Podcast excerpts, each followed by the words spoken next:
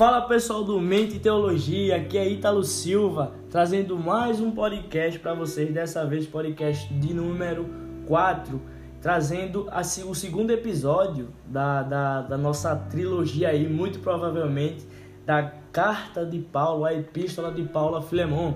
Como vocês ouviram, pessoal, a, a o episódio anterior, o primeiro episódio, a gente deu introdução a essa carta maravilhosa que tá, a gente está encontrando muitos e muitas, muitas coisas, muitas aplicações muito interessantes para a gente aqui e, e, desvendando um pouquinho mais da mentalidade desse ser que foi maravilhoso, que foi um homem completamente íntegro dentro da, da historicidade bíblica, que foi o apóstolo Paulo.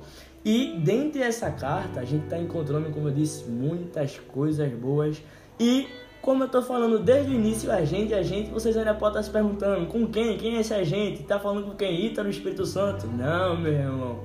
Uma pessoa que também está muito envolvida nesse projeto e também trouxe muitos pontos interessantíssimos no primeiro episódio. E olha que foi só a introdução. Vamos ver agora. Fala aí, Ronaldo Júnior, meu irmão. Boa noite, pai. Paz, Senhor, a todos aí. Olha eu aqui de novo de volta para agora a segunda parte, né? Agora que vai começar a se enrolar a história. Agora. agora que a gente vai começar a ficar melhor do que já estava.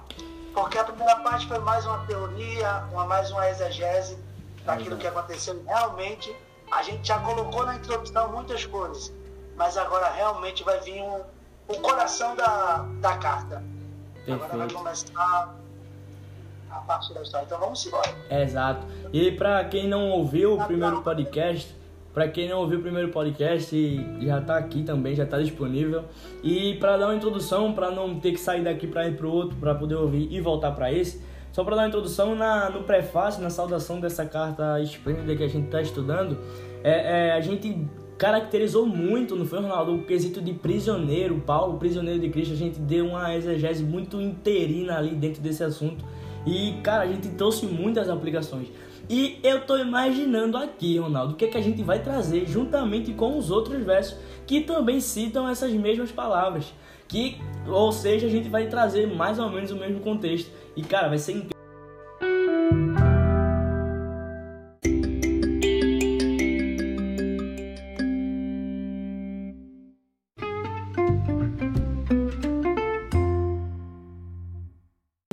Iniciar essa teologia, essa exegese, essa coisa maravilhosa que é sobre a Bíblia. Então, para dar um ponto de início, meu irmão Ronaldo, aqui, para a gente iniciar com um assunto bem interessante nesse corpo interino da carta, como foi citado, a gente viu que na, na iniciação, na saudação, Paulo ele dá a, aquela introduzida, aquele tom, como a gente falou no primeiro episódio, de como que a gente tem que ler a carta.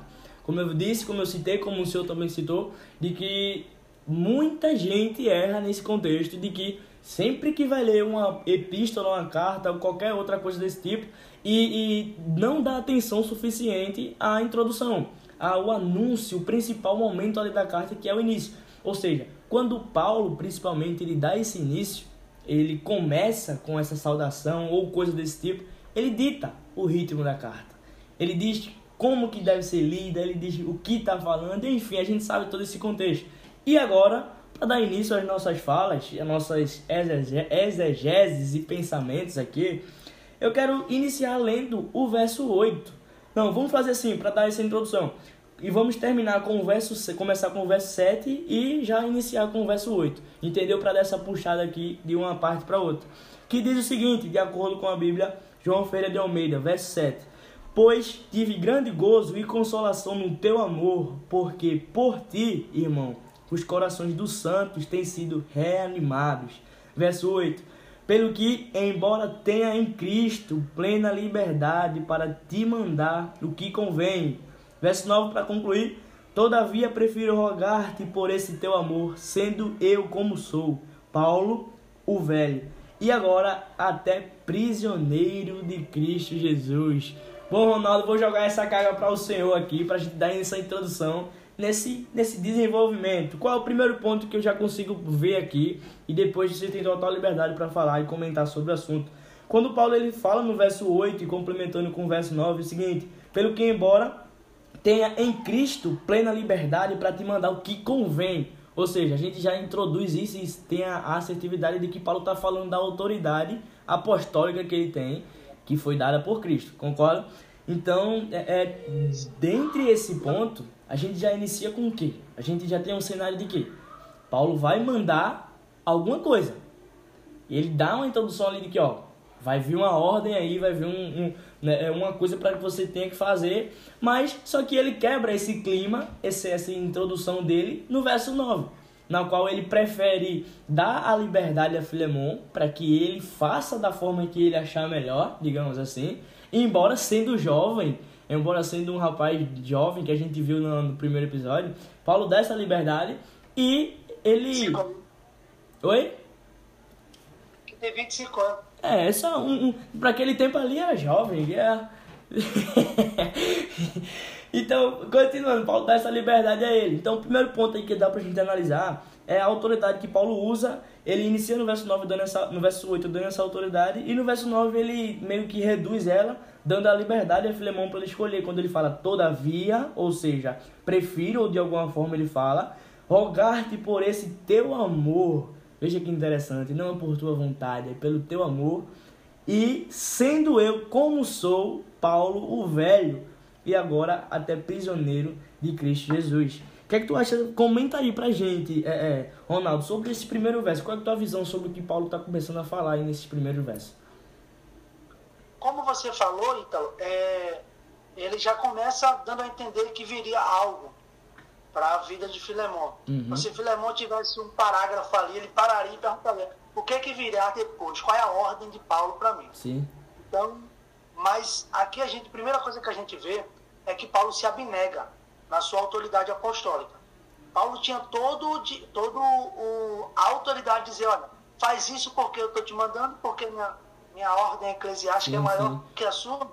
Então, você me deve um tipo de obediência, porque eu gerei você, Cristo dentro de você, pela minha palavra, e pelo meu apostolado, eu tenho a liberdade de te ordenar a fazer. Como ele faz muito Mas isso. Mas calma. Né?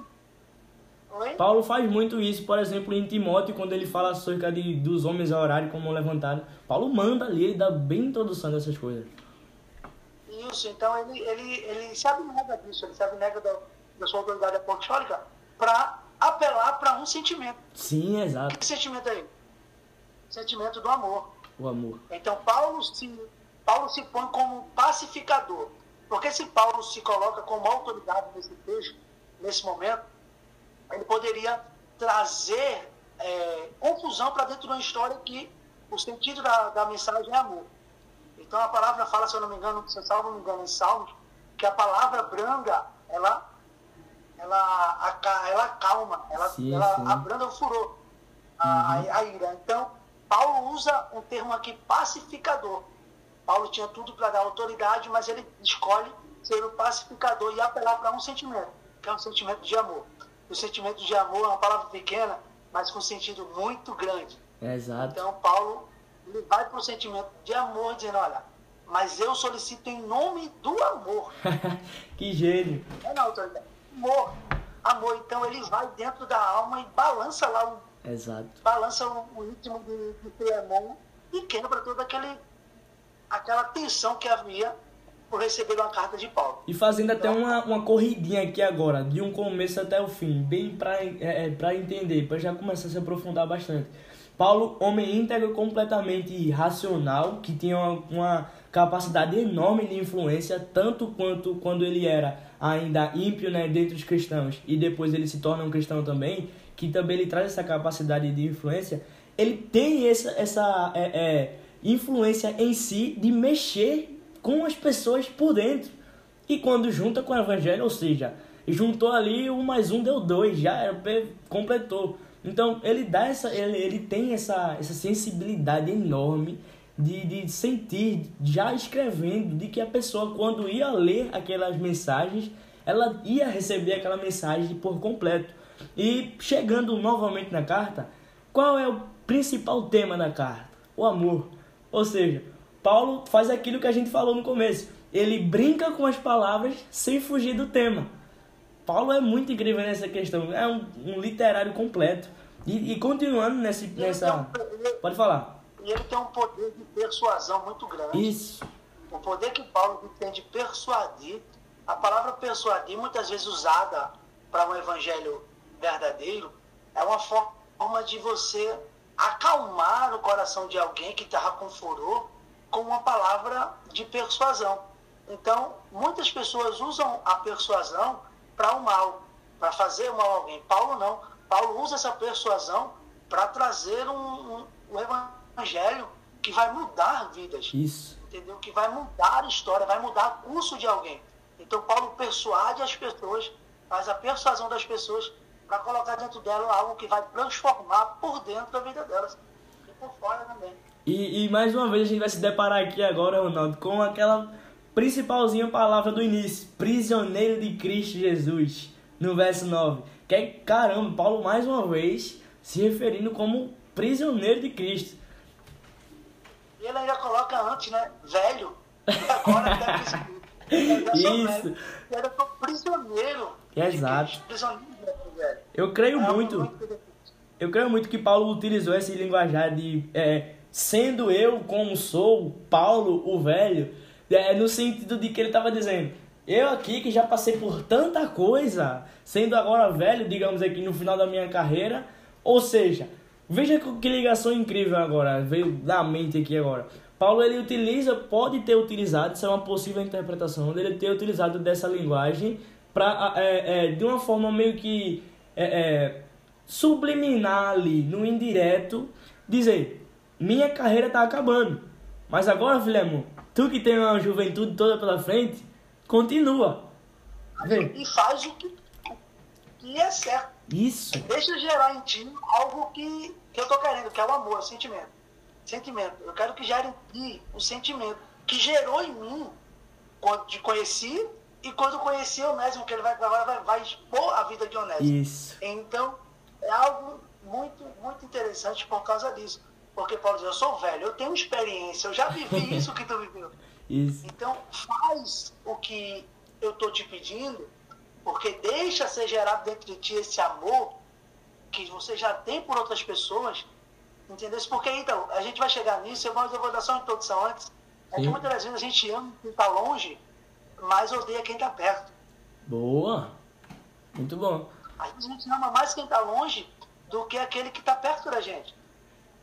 Então a gente diz que ama alguém que a gente vê poucas vezes, mas aquela pessoa que a gente viu várias vezes, só porque ela errou uma vez, ou errou duas, a gente odeia ou a gente não gosta mais do como a gente gostava antes. Isso. Então esse não é um amor.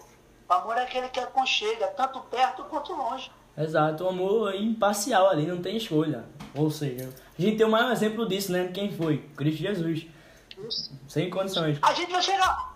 A gente vai chegar. Exato, eu ia dizer isso agora. A gente vai chegar nesse ponto. Vamos lá. Fé, fé. Vamos continuar lendo as cartas de Paulo quem foi o maior pacificador da história? o próprio, o próprio ele. Deixa, deixa eles responder. É, exato. Vamos, agora vamos agora para um intervalo para vocês pensarem na mente de vocês. Brincadeira, vamos continuar que a tela já tá ficando boa agora. Gente, no verso 9 ainda, puxando esse gancho do, do prisioneiro de Cristo, juntamente com o 10, que fala: Sim, Rogo-te por meu filho, agora, nesse homem aqui que a gente vai falar bastante dele, Onésimo, que gerei nas minhas prisões. Mais uma vez eu fico incrível, cara, eu fico muito é, é, abismado com essa brincadeira de palavras que Paulo tem. Paulo utiliza no verso 9, prisioneiro de Cristo Jesus.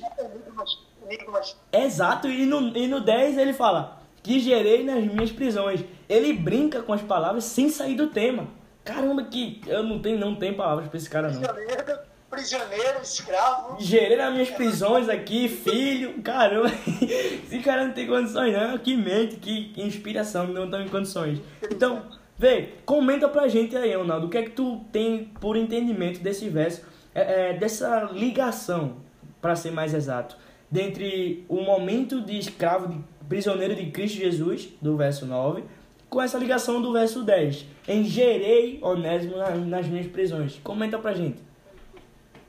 Eu vou, eu vou dar uma coisa que hoje eu ouvi na, na mensagem do nosso pastor na nossa congregação. Ele é algo interessante, ele aplicou algo muito interessante nisso, então. ele falou que Onésimo era um escravo, logo prisioneiro. Sim. Então era prisioneiro escravo de Filemão. Ele foge no intuito de não ser mais escravo e ser um agente livre. Sim. Só que ele encontra um preso, prisioneiro, Caramba. por causa do evangelho. Então ele tenta fugir, dizendo, vou mudar a roda na minha vida. Mas quando chega em Roma, ele conhece Paulo. Caramba, essa foi boa agora. Muito boa. Então, o prisioneiro, ele correu da prisão para se encontrar com o prisioneiro, e do prisioneiro ele gera. O amor de Paulo é tão grande por Onésimo, Ítalo, que ele disse: Eu gerei como meu filho. Sabe o poder de dizer que você é meu filho? E olhar para Samuel e dizer: Samuel, hoje é meu filho. Saiu de dentro de mim. Para quem não sabe, Samuel é filho dele, hein? É meu filho, gente. É como, é como se eu dissesse: Saiu de dentro de mim, Filemão. Muito é que não, eu vou, eu vou, cuidar dele como a menina dos meus olhos, eu vou colocar ele debaixo do meu braço e vou cuidar dele. Então, o, o amor de Paulo por, por Onésimo foi tão grande que ele diz, olha, eu gerei ele em algemas, prisioneiro, mas ele é como se fosse um filho para mim. Então, meu irmão, você chegar a dizer para alguém, olha, tu é Ítalo, chegar para você hoje, Ítalo, você é meu filho, cara. Que honra. É tanto um prazer para mim dizer que você é meu filho, como para você dizer que eu sou seu pai. Isso. É um exemplo. Então, é, é uma coisa de, de pai para filho. Então, Paulo está intercedendo por alguém que ele gerou, que saiu de dentro dele, através de Cristo, é claro, que a gente tem que deixar bem certo isso, porque Paulo não faz nada se não vier, Exato. se não fosse Cristo que tivesse oferecido, dado, dado a ele aquilo que ele. Então, quando Paulo diz isso, Paulo está dizendo, olha, eu gerei ele e ele é como meu filho. Então, aceita ele. Ele vai dizer depois. Eu tô, eu tô te enviando não onésimo, eu tô enviando meu próprio é, coração. Esse ponto é muito interessante. A gente vai chegar, ver que moral. Que moral. A gente vai chegar nele. E ainda tem umas mensagens que eu percebi muito nos estudos. A gente vai falar muito. Eu vou fazer, ter, é, é, fazer questão de fazer intercalação. Uma coisa que eu percebi muito interessante nessa carta, nessa epístola, para ser mais exato, é que mais uma vez, a gente vai bater muito nesse ponto, pelo menos eu, vou bater muito nessa brincadeira que Paulo tem com esse verso.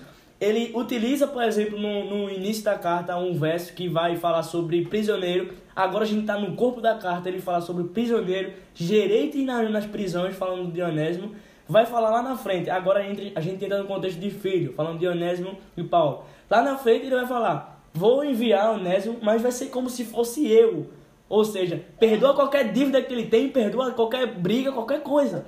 Ele me representa, ele é, me representa. Que... É ele, eu estou vivendo por ele. Ele é meu representante agora. Exatamente, ele ou seja, só... que eu, eu não sei se seria um completo privilégio ou uma completa pressão. Não tem condições. Paulo. Eu acho, eu acho que um pouco dos dois. Uma responsabilidade enorme. Cara, aí. É, olha, chegar pra ver chegar alguém pra alguém lá em, lá em, lá em Colosso e dizer, olha, eu fui enviado por Paulo, me atende aí. Cara, véi, tem condições não. O pessoal já ia fazer logo uma rodinha ali na frente dele ali. Vamos fazer uma coisa mais simples? Seu pastor hoje dizer, é, Ítalo, eu não vou poder pregar naquela igreja hoje. Você pode ir no meu lugar? Teu sorriso no rosto ia ficar como? Oxe, meu coração ia sorrir. Muito bem. Mas e o coração? Ih. A responsabilidade. Aí ele dividindo no meio aqui, ó. Ah, um lado nervoso. Eu não vou representar a mim, não. Ninguém me conhece, não. Eu estou indo lá em nome do pastor. Exato. Não conhece o pastor. Então, se eu fizer alguma coisa errada, meu irmão, Exato. o pastor vai. E outra, não, não só o pastor, o nome do pastor, do pastorado, e a igreja. Isso. E a igreja. Isso. A gente tem que lembrar isso, que a igreja também é o. É o é e o, nesse ponto aqui, é porta, né? agora, só pra gente íntimo daquela igreja. Veja, pra gente concluir com um peso enorme agora, botando um peso enorme sobre Onésimo. Não era só a igreja, era a moral que Paulo tinha. A história de Paulo. Diga, imagina se ele se ele se apostata da fé ali. Imagina. Então, isso é muito interessante. Eu vou, eu vou entrar nesse ponto que a gente deveria ter entrado semana passada, a gente esqueceu. Sim. Irmão, Onésimo recebeu uma oportunidade uma nova oportunidade. E Paulo, ele dá uma ele, ele, ele se, se entranha tanto em Onésimo, ele diz, ele sente tanta confiança em Onésimo e dá uma oportunidade a Onésimo, que se Onésimo errasse, então, se ele não Imagina, continuasse, se ele para. o coração de Paulo como ficaria? Oh, é um coração de um pastor. É um coração de um pastor que o pastor disse, eu coloco minha, minha responsabilidade, meu irmão. Ítalo é como se fosse meu braço direito na igreja.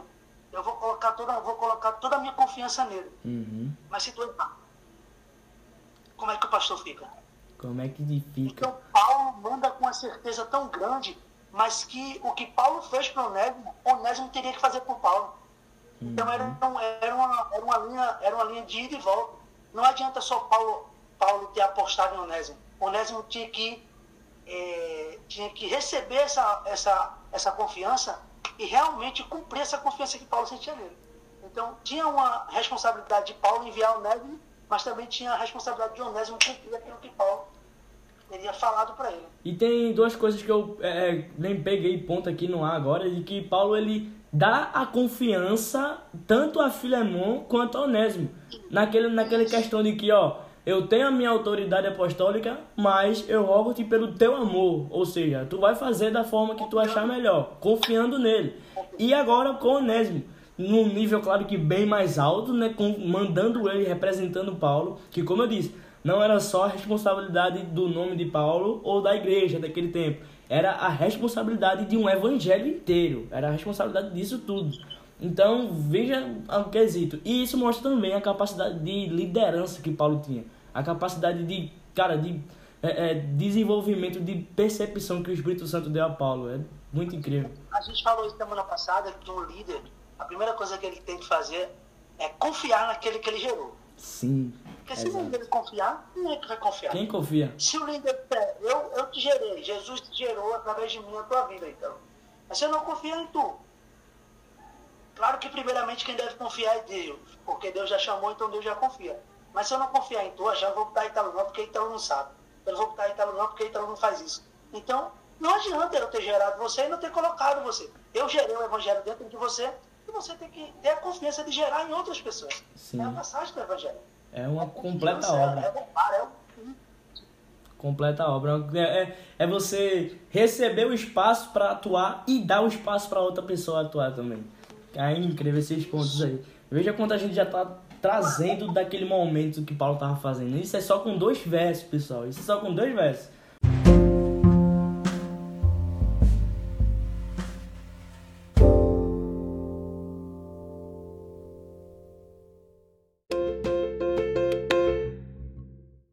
Continuar. Verso 11. Chega numa parte muito interessante. Não? Chega numa parte muito interessante. Paulo continua falando. O qual outrora, se referindo a Onésimo, te foi inútil. Em outras palavras, te foi inútil, Filemão. Para tu ele não serviu de nada. Ele continua falando. Mas agora, a ti e a mim é muito útil. E eu tenho uma pergunta aqui para o senhor, Ronaldo. O que é que você acha que mudou? Porque, como Paulo fala, ele não tinha valor nenhum. Onésimo não tinha valor nenhum. Lembrando de que, nesse momento, creio muito eu que quando o Onésimo não tinha valor, ele ainda estava, é, é, digamos assim, vamos trazer num linguajar bem fácil, não estava preparado de uma forma ou podia estar até ali é, saindo do período da escravacia que ele estava com o antigo senhor dele, essas coisas desse tipo. E agora, por algum motivo, você que vai me responder, vai me responder agora, o que foi que mudou? O que é que agora fez com que Onésimo fosse completamente útil para que Paulo desse tanta autoridade a esse homem? Mudou tudo, cara. Mudou tudo, porque antes ele era um escravo. Um escravo, como você já falou, não servia para nada, a não ser para servir Sim. da forma que o Senhor queria. Só que agora Onésimo tem dentro dele um, um algo muito maior, que é Cristo gerado dentro dele. Então, quando Paulo dizia antes ele era inútil, porque ele era, antes de rebelar, ele era um escravo, então não tinha valor nenhum. Só que agora, Paulo, aqui começa o jogo de palavras de Paulo. Olha, De antes novo. ele era inútil, mas o nome de Onésimo no significado, na sua etimologia, quer dizer útil, ou proveitoso, Veja ou bem. coisas. Caramba! O significado de Onésimo é útil, cara. Então, antes pra tu, o significado do nome dele não valia nada, Filemon. Mas agora ele é útil. Cara, só pegando um ganchinho aqui, ó. E vê que mensagem isso traz. Vê que mensagem. O nome do cara. O nome do cara é, é- é- significa útil. E ele era, ele era escravo de um homem comum qualquer, que não era cristão nem nada. e não tinha valor nenhum. Agora ele se rebela contra o Senhor dele daqui da terra e agora vira um escravo completamente de Cristo e agora o nome dele tem completo valor e Paulo diz: agora ele é útil. Caramba! O evangelho transforma vidas. Então. Isso é muito incrível, cara. Não tem condições, não. O evangelho transforma a vida. Meu irmão, o cara tinha o significado do nome do cara, já era útil. Então, o útil se fez inútil no lugar errado. Isso. Nota isso. Ele no lugar errado ele era inútil, mas no lugar certo ele se tornou útil. Com quem? Então, às com vezes, quem? o lugar com Jesus, exato, com Paulo. A gente, exato. Aí a gente está cercado em um lugar onde a gente não é aproveitado e a gente é chamado de inútil. Mas quando Deus nos põe em algum lugar, a gente faz sentido, que a gente se torna útil. E eu digo muitas vezes, Ítalo, na minha vida, uma coisa que eu quero ser é útil para a obra de Deus. Boa. É útil para o Evangelho de Deus. Alguém olha para a gente, então pode dizer, poxa, ali não serve para nada, é inútil, não serve para nada. Mas Jesus olha para a gente e diz, não, você é útil para a minha obra. Então, antes de se rebelar, ele era inútil, não servia para nada. Uhum. Era como algo que não tinha valor nenhum. Mas agora com Cristo, ele é útil. E muito útil. Então, quando ele diz, olha, ele é útil para mim aliás, a ti e a mim. Mas não é útil a ti, Filemon, para ser escravo mais, mas como irmão. Exato. Como Perfeito. Gente vai padecer o evangelho junto contigo. A gente vai continuar, vamos embora, senão a gente vai. Perfeito. Atualmente, porém, é útil a ti e a mim. Caramba, que. que... Olha o perigo. Olha o perigo. Que mente. Olha o perigo de, de, de, Paulo vai dar agora, meu Deus. Mas pode continuar. Só, só para deixar claro que você que está ouvindo esse podcast agora, se você não entregou sua vida a Cristo, repense. Repense. Você pode estar agora sendo utilizado, seu nome pode significar, não sei, ungido não pode porque seu nome não é Cristo, mas você pode. seu nome também pode significar útil, seu nome também pode significar aquele que faz a obra ou algo do tipo. Então, se você ainda não entregou a vida a Cristo, repense chegue na, na igreja mais próxima e que seja bíblica. E por favor, tome essa decisão tão importante. Nunca é tarde para evangelizar, concorda? Evangelho transforma a vida. É, exato. Tem podcast melhor que esse, pessoal. Vamos continuar agora que agora... Antes disso, vamos pro intervalo. Pô, aí, ficou lindo agora. Lindão. Voltando, 3, 2, 1 e. Bom, continuando agora, mais uma vez no verso 12, continuando com essa epístola incrível de Paulo a Filemon, e que a gente já trouxe bastante conteúdo aqui, agora vamos continuar, mais uma vez agora trazendo o verso 12. No verso 11, só para pegar esse gancho, o qual outrora te foi inútil, mas agora a ti e a mim é muito útil. Verso 12. Eu te torno a enviar a ele que é o meu próprio coração. Caramba, Paulo. Paulo, por favor, Paulo. Não. não faz isso, não faz isso, Paulo. Como é que a gente agora vai trazer palavras para isso aqui? Como é que a gente vai interpretar isso aqui dessa forma? Quer pegar essa missão aí, Ronaldo? Comece. Bom, vou começar aqui. Eu, eu te torno a enviar a ele que é o meu próprio coração. Bom, eu, eu pego essa interpretação muito bem, bem colocada aqui, trazendo dos pontos anteriores que a gente falou. É uma continuação. Aqui, Paulo dá início à moral, digamos assim, numa linguagem popular, que ele vai dar a, a, a, a Onésimo de antemão ali falando na linguagem literal que a gente vai ver nos próximos versos. Ou seja, agora eu imagino muito quando Filemão leu aquela carta naquele momento. Quando falou nesse momento aqui, falando de Onésimo, que agora é, é, Paulo denomina ele como o meu próprio coração, o coração de Paulo, a essência ali, digamos, do, da parte física dele, ele dá essa denominação a Onésimo. Eu creio muito que ele deu essa introdução, é, Ronaldo, para tudo que ele vai falar depois, dando o início da moral, digamos assim, o início da autoridade que ele passou. Ou seja, digamos que num testamento ali para passar de terra para terra, de uma pessoa para outra, ele começou a assinar agora. Então, quando ele complementa no verso 13, eu bem quisera retê-lo comigo. Pega essa colocação muito boa. Eu bem quisera retê-lo comigo, para que em teu lugar me servisse nas prisões. De onde? Prisões de onde? Onde é que tem aí na sua Bíblia? Por causa do Evangelho. Do Evangelho, caramba, Paulo. Mais uma vez. Então, pega esse, eu tenho, tenho esse ponto para o senhor agora. Paulo, com sua vasta sabedoria aqui, ele dá início, como eu falei no verso 12, eu te torno a enviar ele a ele que é o meu próprio coração. E no verso 13, eu bem quisera retê-lo comigo, para que em teu lugar me servisse nas prisões do evangelho.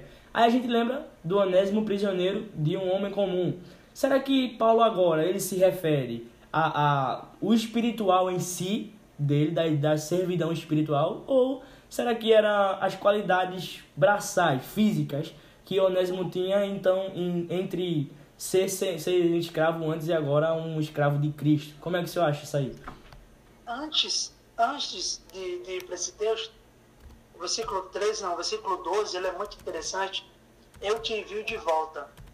O desejo de, de Onésimo era fugir, porque não aguentava mais a, a, a vida, Sim. a vida de escravo. Quando Paulo gera o evangelho de dentro, dentro de, Onésimo, ele diz, olha, tem que voltar. Então, às vezes, Deus nos prepara para fazer a gente voltar para o mesmo lugar que a gente saiu.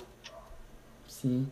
Então, isso é uma interpretação, isso é uma, uma, uma palavra interpretada.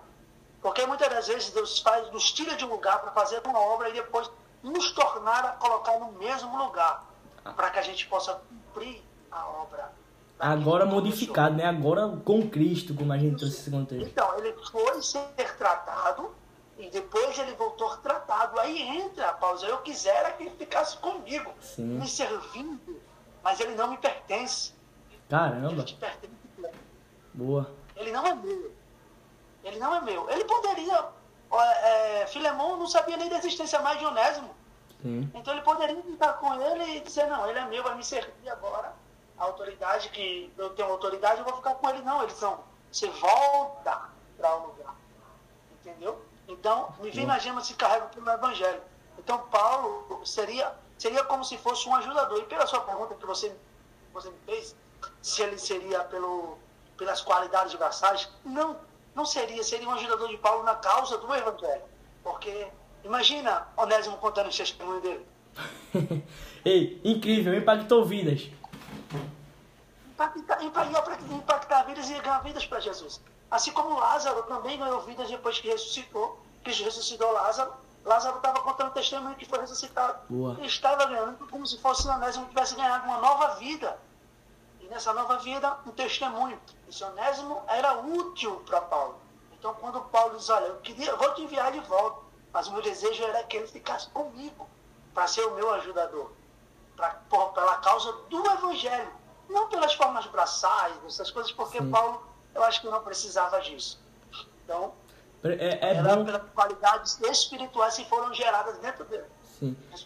É muito bom esse contexto. Boa, respondeu a minha pergunta. É muito bom esse contexto de que, é, é nesse quesito de. Vamos agora nos referir, é, é, utilizando esse contexto, a Cristo. Você utilizou o exemplo de, de, de, de, de Lázaro aí e agora trouxe também o Dionésimo. Qual a, a semelhança que tem entre os dois? Lázaro morreu, foi ressuscitado por Cristo e pregou o evangelho impactando e ganhando vidas para Cristo através daquela obra que Cristo fez na vida dele. E o que, é que tem de semelhante, Ítalo? Tá ficando doido? Não, cara, aí veja que incrível. Onésimo estava morto para Cristo, sendo servo de um homem comum. Agora, Onésimo vive, ele ressuscita para Cristo, agora sendo é, é, guiado por Paulo ali, claro, obviamente pelo Espírito Santo, mas um mentor ali foi Paulo, e ele revive, ele ressuscita para Cristo agora. E como você falou, quer que Paulo faz? Quer que Cristo acima de todo mundo faz? Vou te mandar de volta para onde tu saísse, porque agora tu tá pronto, tu recebesse a tua missão agora e agora tu vai ajudar. Ou seja, agora tu é útil. Agora tu é útil. Excelente, muito bom. E caramba, que mente, que mente, que mente. E mais uma vez, eu vou sempre bater nessa tecla. Veja o que é que fala no verso 13. Eu bem quisera retê-lo comigo para que em teu lugar me servisse nas prisões. Eu queria que ele fosse prisioneiro comigo. quem não queria, quem não você que está ouvindo, quem não queria ser prisioneiro juntamente com Paulo? O evangelho, gente. Muito bom, o evangelho. Muito bom, excelente. E, cara, é esse contexto de prisão, ou, ou seja, eu já peguei três pontos essenciais primeiro, confiança que Paulo dá a, a, a quem ele ordena ali, o amor em essência vindo de Cristo e também o contexto, como eu falei, muito profundo, tipo muito profundo mesmo, que não chega a ser completamente emocional, mas um contexto tão profundo de que Paulo ele sempre utiliza das situações dele, prisão, é escravo, surrado, preso, acorrentado, como a, a tradução da palavra literal, ele usa aquilo de, uma, de um manejo muito malemolente ali, ele é muito liso, digamos assim, em utilizar essa, essas palavras. Cara, Paulo era um doutor completamente em inteligência daquele tempo, não tem, não tem para onde correr. Aquele cara era, era mentalmente incrível. E, e veja, pode falar. A mente a ser estudada. A mente a ser estudada, eu acho que Paulo, vamos brincar aqui agora. O pessoal da ciência, por favor, não, não bloqueie aí, não faça nada. Mas vocês que estudam completamente ciência, principalmente psicologia, deveriam iniciar por Paulo, viu? Não em, é, em teoria do criacionismo. Deixa eu dizer uma coisa. Cuidado pra não ficar doido. não vai conseguir interpretar, não vai. Tem que fazer no mínimo uma oração antes, no mínimo.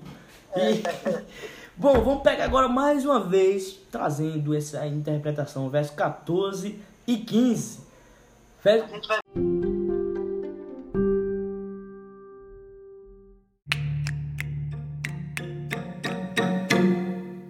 Só para nesse conjunto que a gente disse aí, Sim, pode a gente sempre vai ver presente, mesmo entre linhas, o termo, o termo prisioneiro. Prisioneiro, exato. É uma essência ali também, como foi dito. E a gente vai encontrar ele aqui também, não tão longe.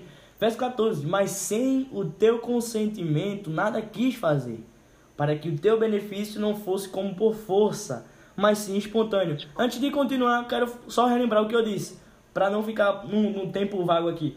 Eu falei que eu encontrei muitas é, é, intercalações de versos que Paulo fez. Ou seja, ele inicia falando de um assunto e fala sobre um assunto assertivo, e depois de um tempinho ele fala sobre outro assunto e lembra aquele assunto anterior que ele falou. E qual que foi aqui? No verso 14, a essência do verso é a seguinte: Mas sem o teu consentimento, nada quis fazer, para que o teu benefício não fosse como por força, mas sim espontâneo. Aí lá no verso 9, que a gente lê o que, é que Paulo faz? Todavia prefiro rogar-te por esse teu amor, sendo eu como sou, Paulo velho, e agora tem a personalidade de Cristo Jesus. Paulo lhe deu essa liberdade para Filemon aqui no verso 9, deu a liberdade para ele é, é, utilizar o amor dele. Não, Paulo não utilizou a autoridade apostólica, como, é, como você falou, Ronaldo. Ele abriu mão da autoridade apostólica dele. E no verso 14 ele intercala com esse jogo incrível de palavras, mais uma vez. Mas sem o teu consentimento nada quis fazer, ou seja, não quero fazer nada à força. E interessante é que muita gente hoje poderia fazer o quê? Não, eu não vou mandar tu fazer isso. É muito comum ter mentes assim hoje. Eu não vou mandar tu fazer isso, porque se der errado, foi culpa minha. Mas o que Paulo faz? Ó, mas sem o teu consentimento, nada quis fazer, para que o teu benefício não seja como por força. Veja a convicção de que vai dar certo. Mais uma vez, Paulo se abnegando. Isso, também, muito bom. Veja a convicção, que é excelente. Ele sabia, ele sabia com quem estava falando.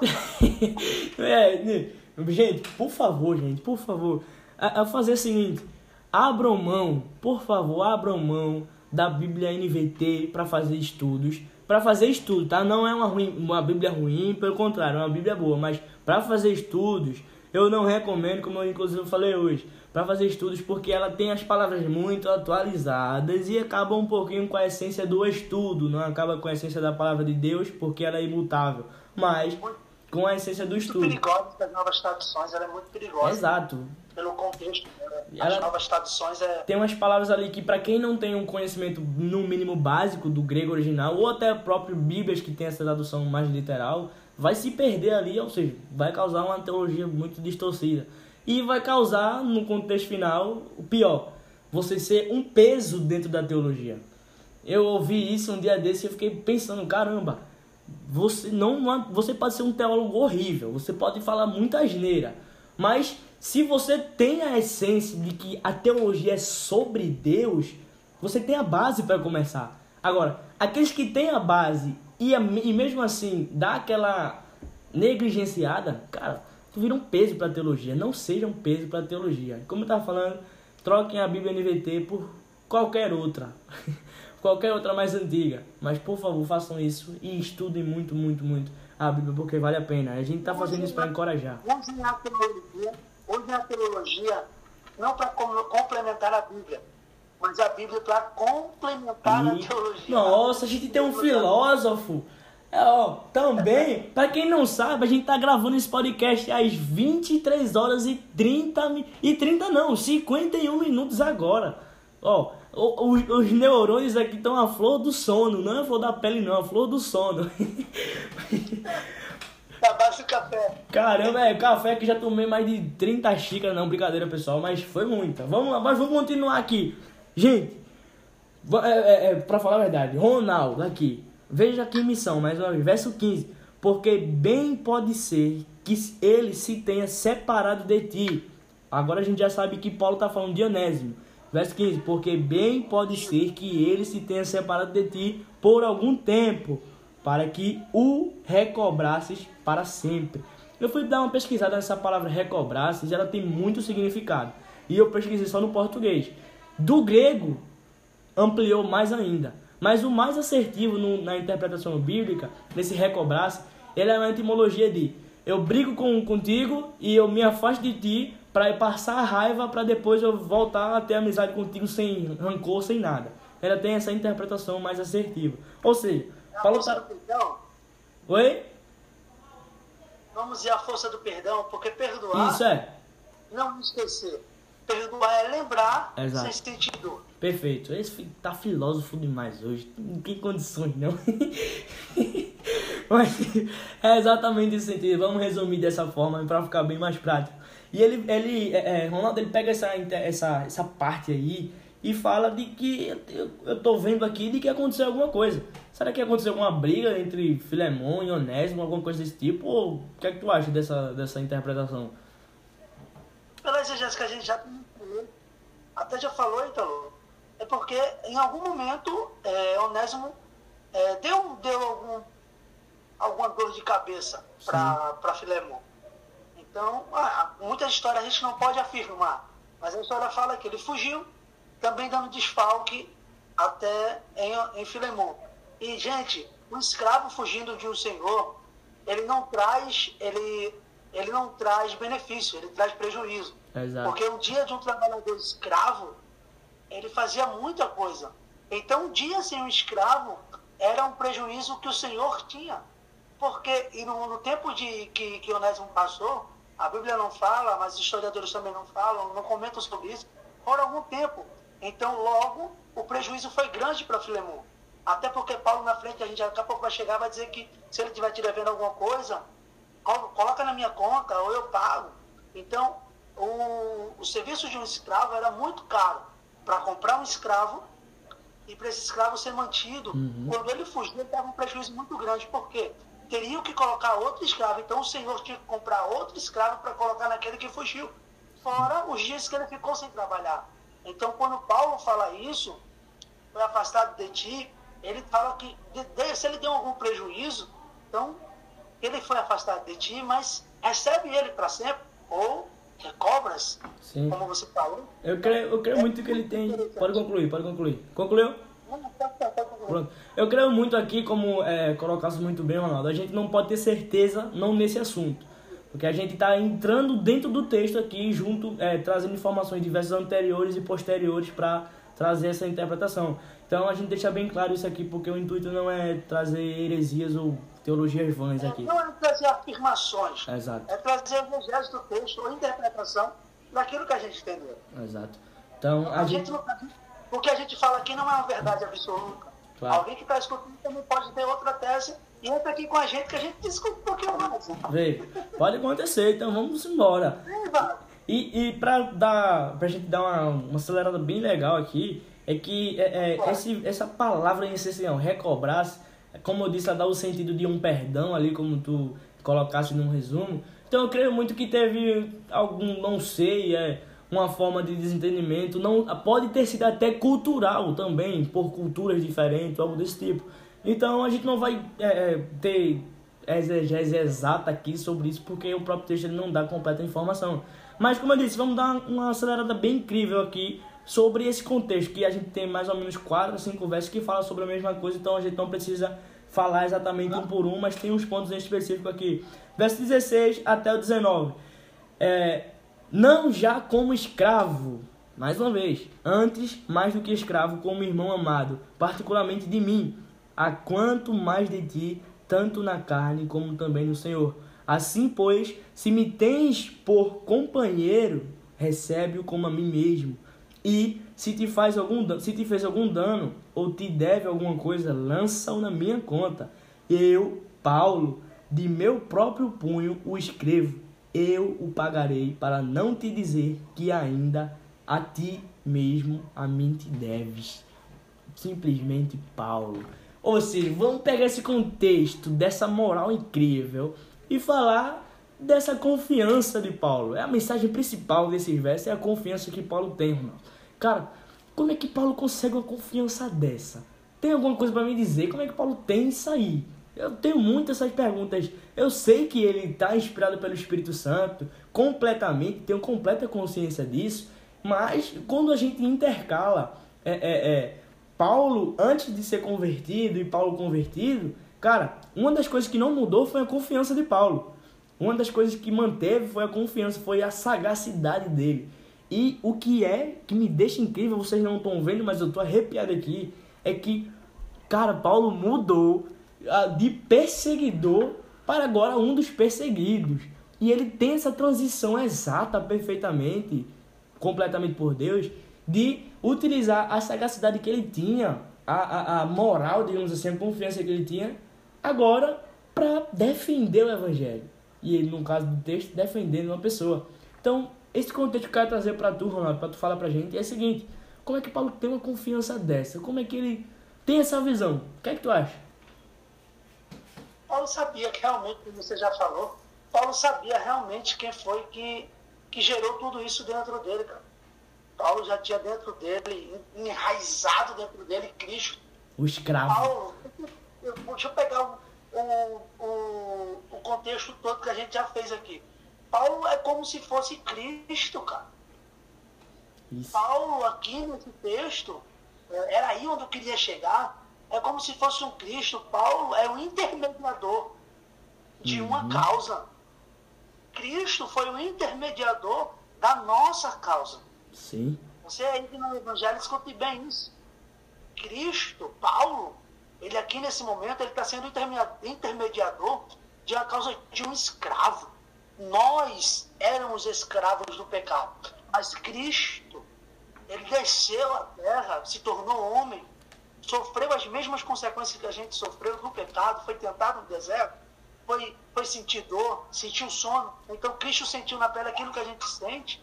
Mas o que eu acho interessante é que Paulo, nesse momento, Paulo é como um intermediador e ele traz a figura de Cristo. É uma cristologia textual. Isso. Paulo está numa causa de um escravo, então ele se é, é um intermediador, como eu já falei. Então Cristo que se coloca, Paulo se coloca no meio. Aleluia. Até um aleluia saiu agora, porque o negócio está ficando então eles, olha, eu pagarei a tua conta. Caramba. Escuta, a gente tinha uma conta larga. A gente uma conta larga com Deus. Mas ele disse, não, eu vou descer a terra. eu vou descer a terra. Quando eu chegar lá, eu vou pagar essa conta. Como? Com a minha me entregar.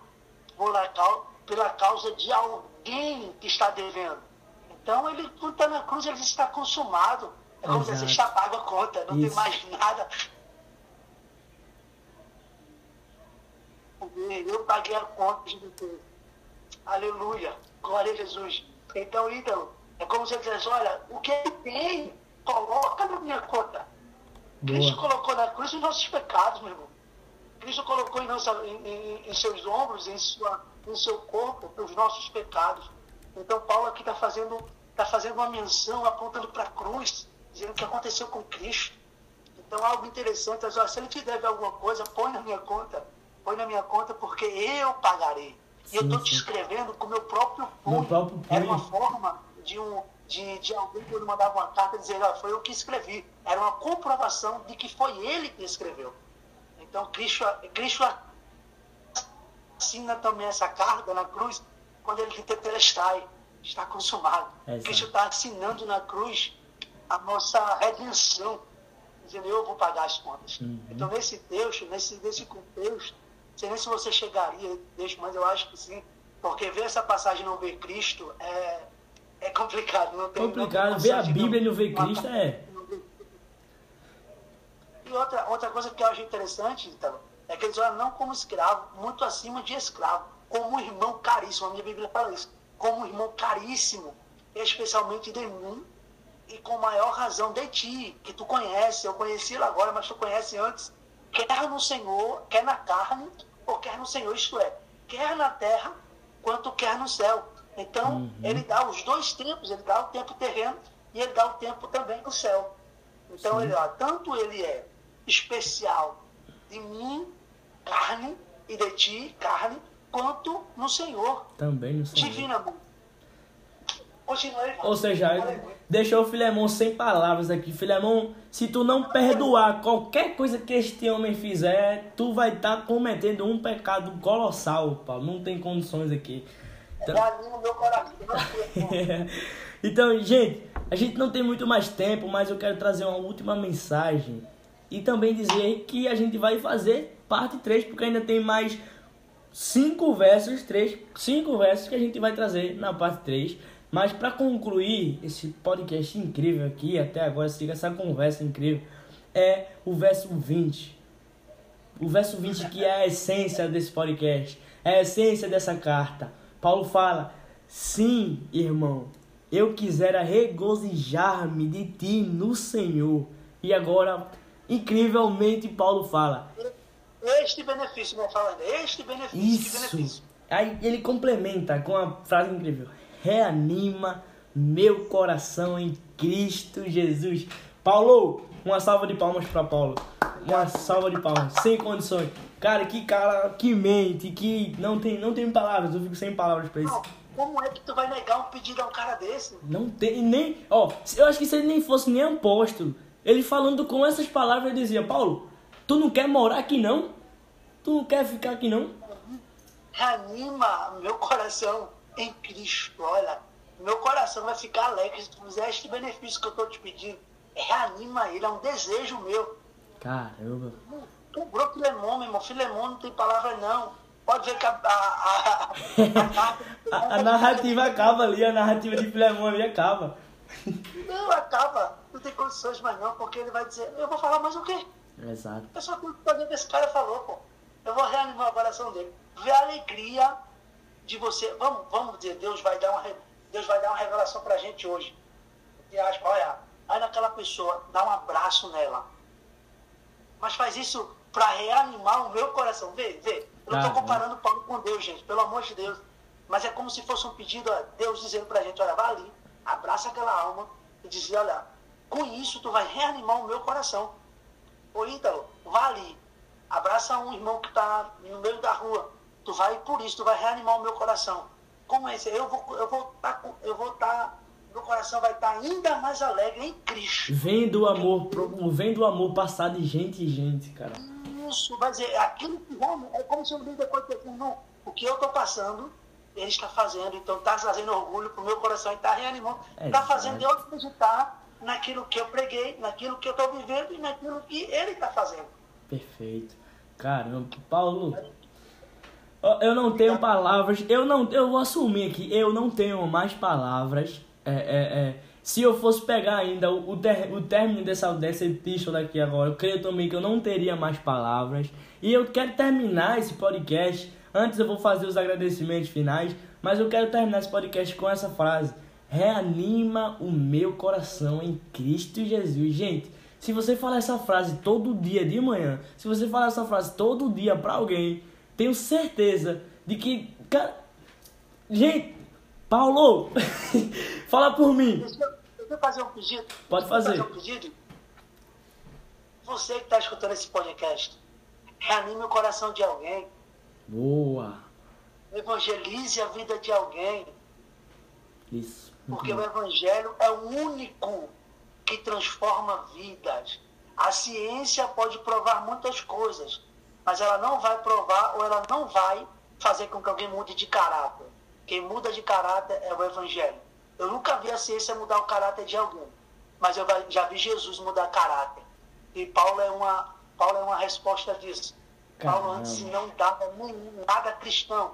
E hoje Paulo está Paulo tá, na Bíblia está padecendo pelo, por Cristo. Então o Evangelho transforma vidas. Então transforme a vida de alguém, reanime o coração de alguém. Boa, excelente. Só aqui que você tem teologia pura, fresquinha, interpretação, exegese e ainda mensagem evangelística. Caramba, muito obrigado, meu Deus, meu Senhor por tudo que tens feito, por ter reanimado meu coração em ti.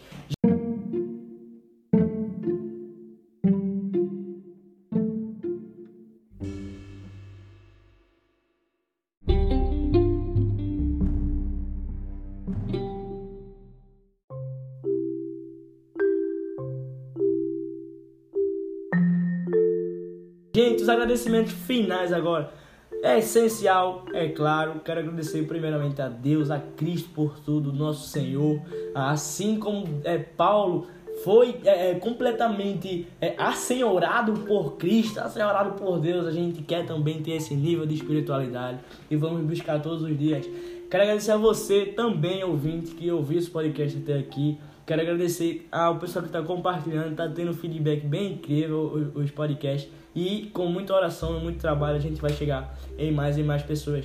Manda esse podcast para alguém que também está precisando. Reanima o coração de alguém com o podcast para que essa pessoa volte também para Cristo ou é, é, é, reanime outras pessoas e faça assim como Paulo indiretamente nos ordenou. E também meu irmão Ronaldo Júnior, quero agradecer por eu quero agradecer não é por tua presença não, eu quero agradecer por tua mente por tua fala. Cara, que, que pensamento, que interpretação incrível. Cara, te agradeço muito. Falar uma frase que sempre fala, cara. Foi incrível. Foi incrível, foi, incrível.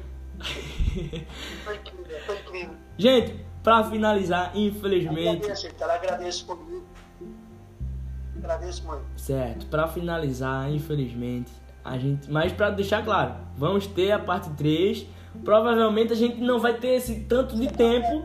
O fechamento de tudo. É, o fechamento de tudo. A gente não vai, provavelmente não vai ter esse tanto de tempo, mas a gente vai fazer sim a terceira parte para complementar essa, esse reanima meu coração em Cristo e trazer o melhor que a gente puder, primeiramente para Cristo e segundo para vocês.